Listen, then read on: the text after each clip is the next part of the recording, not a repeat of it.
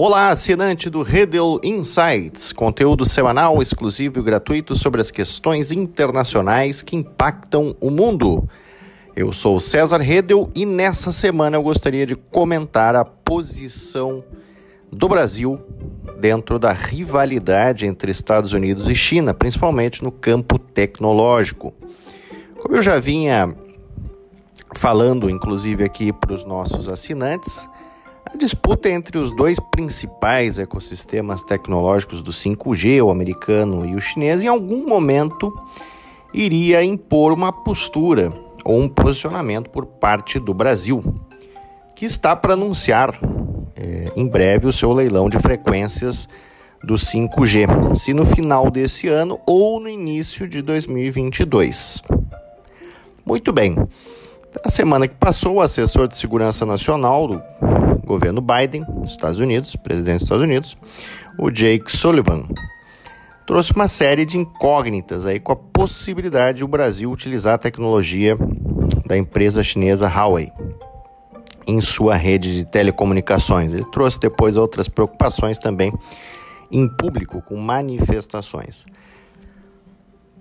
É, o Sullivan também esteve visitando o governo brasileiro nos últimos dias, na semana passada, e conforme o governo americano, o Brasil parece não ter se posicionado em relação ao possível uso de tecnologias, tecnologias chinesas quando desse encontro presencial.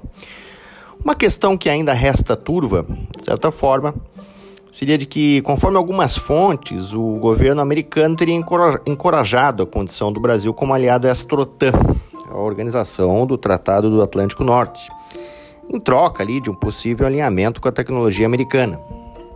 O governo eh, americano formalmente já é, negou essa, essa possibilidade. É, principalmente com a manifestação do Juan Gonzalez, que é diretor sênior do Conselho de Segurança Nacional para o Hemisfério Ocidental, de que não haveria qualquer tipo de negociação nesse sentido, de trocar um apoio à OTAN pela inclinação maior à tecnologia americana. É, o Brasil, né, se fosse aí um aliado extra-OTAN, teria alguns benefícios, importante dizer isso, né, auxílio na construção de uma capacidade de defesa, é, gestão de crise, defesa mútua, experiência da OTAN no contra-terrorismo e até mesmo aí importantes trocas na área da inteligência. É, mas é um espaço geopolítico também muito diferente da tradição da diplomacia brasileira, né? o que gera aí uma certa dúvida em relação a esse espaço e como que isso aí traria reações para as potências mundiais. Muito bem, muitos especialistas já têm falado que atualmente Estados Unidos e China já enfrentam um tipo de guerra fria tecnológica e a gente já vem alertando isso há bastante tempo há bastante tempo. É importante dizer que nos Estados Unidos, essa grande empresa Huawei foi banida já faz bastante tempo, inclusive em nome da segurança é, nacional do país. No Brasil, algumas empresas já construíram, inclusive, redes com a tecnologia chinesa.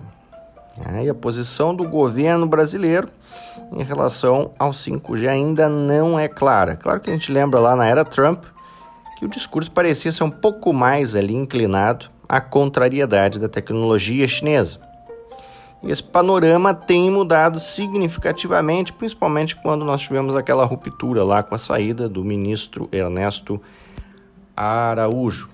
Hoje nós temos aí uma série de grupos de interesse com forte pressão, né, alguns deles inclusive ligados ao agronegócio, já que a China seria um grande importador brasileiro. Muito bem, parece que há uma divisão dentro do próprio governo em relação ao posicionamento eh, do 5G. E ainda resta incógnita qual é a posição formal do governo brasileiro dentro dessa questão. Mas a cada dia que passa, o Brasil encontrará aí se encontrará dentro desta tensão forte entre Estados Unidos e China, essa rivalidade tecnológica principalmente, e terá que se posicionar ali, e isso trará efeitos significativos à sua política externa. Essa foi a análise da semana do nosso Redel Insights. Eu gostaria de agradecer todos os feedbacks que nós temos recebido e também dizer que você pode mandar uma dúvida. Seria um prazer respondê-la aqui no Redel Insights. Você pode fazer mandando para o e-mail contato@redel.com.br. Muito obrigado e até semana que vem.